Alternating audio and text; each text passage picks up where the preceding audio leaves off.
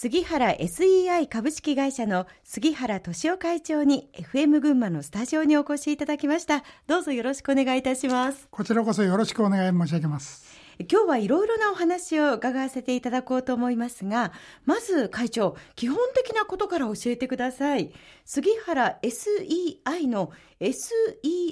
というのは何の略ですか？はいこれは S がソフトウェア E がエレクトロンえ I が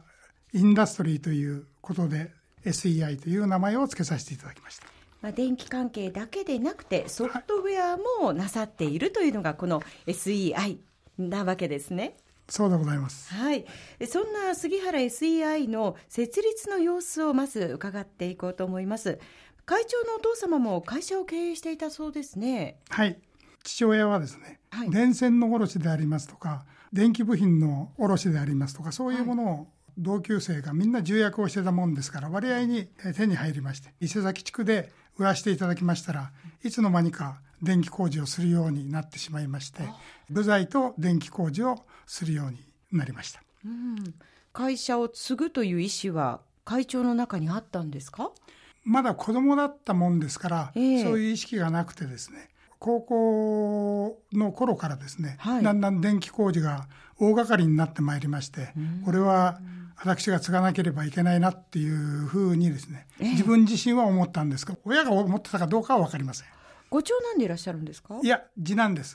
え兄は昭和27年に大学を卒業したもんですから、その頃はまだ電気工事は大したことなかったもんですから銀行に入っておりました、はあ、そうなんですね。学校卒業後はそうしますとお父様の会社にすぐ入られたんですか？人の飯を食えというのが親父の方針だったもんですから、えー、大学を卒業した後ですね父親の同級生が社長してる沖電機さんの工事会社に就職をさせていただきました、うん、まずはではこう修行を積むというかそんな感じだったんでしょうかね。そうでございますね、うん、えそして昭和43年にお父様の会社の工場を新設したことが、まあ、その後の独立へつながったそうですが杉原会長なぜ工場を作ることになったんですか？3年間電気工事の実習に勉強に行かせていただいた後に42年に帰ってまいりまして、ええそれで電気工事だけではですね世間が狭いなともっとビジネスを大きくするためには製造の仕事もしたいなということで42年から43年までですね、はい、電話交換機の組み立ての仕事をですね、うん、勉強に1年間行きました。その1年の間に、えー、工場を建ててですねそれで人を30人ぐらい募集をして、えー、えー、実習が終わった時に仕事が確立できるような形で、はい、えー、工場を建てました。5年間だけ父親の会社の工場ということでですね交換機の組み立てをさせていただきました、うん。でその後にご自身の中でもやっぱり独り立ちしてやっていこうというふうにこう変わっていったわけですね。そうでございますね、うん、こう変わるきっかけというのは何かあったんですか？あの設備投資が随分必要だったもんですから独立して、はい、あの資金を調達して設備をするということをやりませんと、うん、えなかなかビジネスがうまくいかなかったもんですから、うん、独立をしてですね。それで設備の調達をいたしました。うん。えーと、とまずスタートのところではどういったことをなさったんですか？電話交換機のですね、はい、電気的に動く部分を組み立てをさせていただいたということで回路的なチェックも全部できるような形で仕事をやらせていただきました、うん、技術が新しかったもんですから皆さん大変興味を示されてですねいい仕事をできるようなですね形で社員が大変仕事をしていただきましたので、うん、えー、仕事もお客様に喜ばれて順調にいきました。でその後は何かこう事業を拡大したりとかまた次の転機というのが訪れたんですか？はい電話交換機だけではなくてですね、ええ、お客様から試験機を作ってみないかというお話があったもんですから交換機の試験機を作らせていただきました。いやこれ交換機に会長試験機って必要なんですね。必要なんですね。私どもが納品させていただいたものは大体2000回線か3000回線の交換機を入れさせていただいて、それをまとめると何万回線になるんですけども、はい、2000回線とか3000回線の回線が間違ってない試験機を作らなければいけないということでそれを作らせていただきますそうですか。それはじゃあご自分で開発をするということですか、えー、お客様がアメリカから交換機を買いましてですねそれを試験機を買おうと思ったら大変アメリカでは高かったもんですから、それを私に作れということで作らさせていただいたらうまくいったもんですから、はい。えあの大変自信を持ちましてですね、それから電話交換機の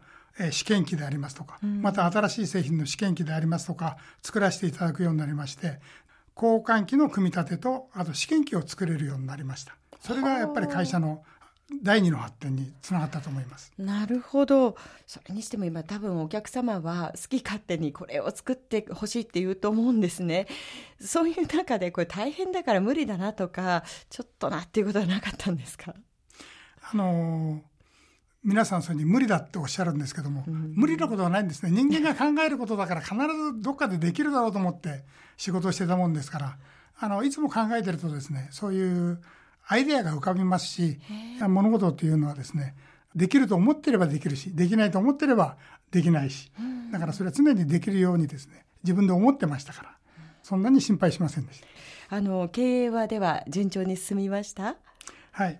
初めはですね、はい、順調に進んだつもりだったんですけど従業員がちょうど50人ぐらいの時にはですね、えー、なかなか利益が上がらなくてですねそれでどうして利益が上がらないんだろうというふうにい。ろいろ悩んだ末ですね、はい、人を増やせば何とかなるかなっていうことでですね、はい、人を増やすように考えたんですけどもこれが50人から100人になった時にですね仕事がなくなったらその人たちをどうするんだろう。またお金はどうするんだろうといろいろ悩みましてなかなかそれが決断がつかなかったんです。えーはい、であの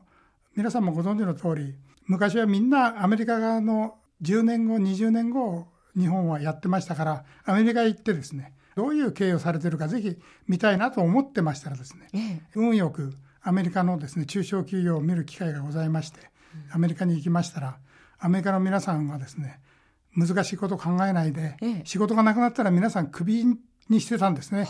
で考えてみたら日本でも失業保険払ってますし、うん、だから仕事がなかったら退社をしていただくというふうに考えまして従業員を100人から大体120人に増やしたんですけども、えー、私ども今まで40何年やってきましたけれども一度も首切ったことないんですけどもでもその当時はそういうことで大変悩んでおりまして、えー、人を120人に増やしましたら利益が上がるようになりました。あそうですか、はい、それとですね、えー、大変アメリカ行って勉強になったのはですね、アメリカは異民族の国ですから一つの製品もですね、はい、ちゃんと言葉も通じないですね方たちに仕事をやらせるわけですからそういうものの技術はですね、えー、はるかにアメリカさんの方が進んでましたからそれも大変私ども勉強になりまして、えー、不良が出ないようなシステムをどういうふうにすればいいんだろうということは大変勉強になりました。この2つが大変勉強になって、うん、えー、次の飛躍になったと思います。なるほど。やっぱりこの人数というのも非常にキーポイントになってくると思うんですね。従業員の。え結局はどのぐらいの人数がこう安定というふうにあの会長は思われました、はい、まあ、初め、私ども、えー、どうしようかと思ってですね、えー、あの人を増やしてって大体120人ぐらいの大変あの利益が上がるようになりまして、はい、それでたまたま同級生の会がございまして、はい、でその会に行きましたら大学の経済の教授をしている人間がいましてでお前何人ぐらい使ってるんだっていう話になってですねちょうど120人ぐらい出した中小企業では一番儲かる人数なんだということを大変教えていただきましてですね。それで、ああなるほどそうか。じゃあそれからどうなるんだっていう話しましたら中堅企業になる200人になるのはですね、はい、それになると今度は逆に儲かんなくなるよと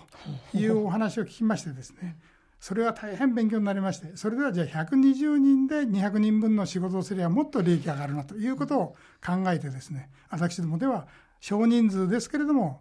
200人とか250人分の仕事ができるようなことを会社で考えまして今それも実行しております。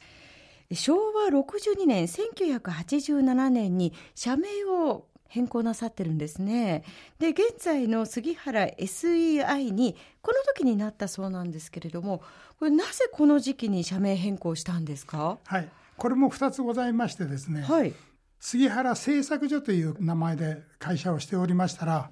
何をしてるか全然皆さんが分からなくて、それで仕事をいただくのも何をしてるのっていうようなお話なんですね。で従業員募集するのもですね、はい、杉原製作所だとですね力仕事をやるような工場だっていうふうに皆さんが思われましたんでこれはもう名前を変える以外ないということで割合に早い時期だったんですけど横文字とですねそれとソフトウェアとあと電気の特に通信機関系の仕事をしてるんですよということが PR できるようなソフトウェアエレクトロインダストリーという名前に変えさせていただいて大変お客様からもですね好評で仕事もいただくようになりましたしあの人も集めるも大変楽になった、えー、覚えがございます。まさに社名というのは会社の顔なんですね。はい、そうでございますね。ここで一曲お届けしたいと思います。今日は杉原会長に選んでいただきました。まず一曲目が谷村新司のスバルですけれども、これは会長どんな思い出の曲でしょう？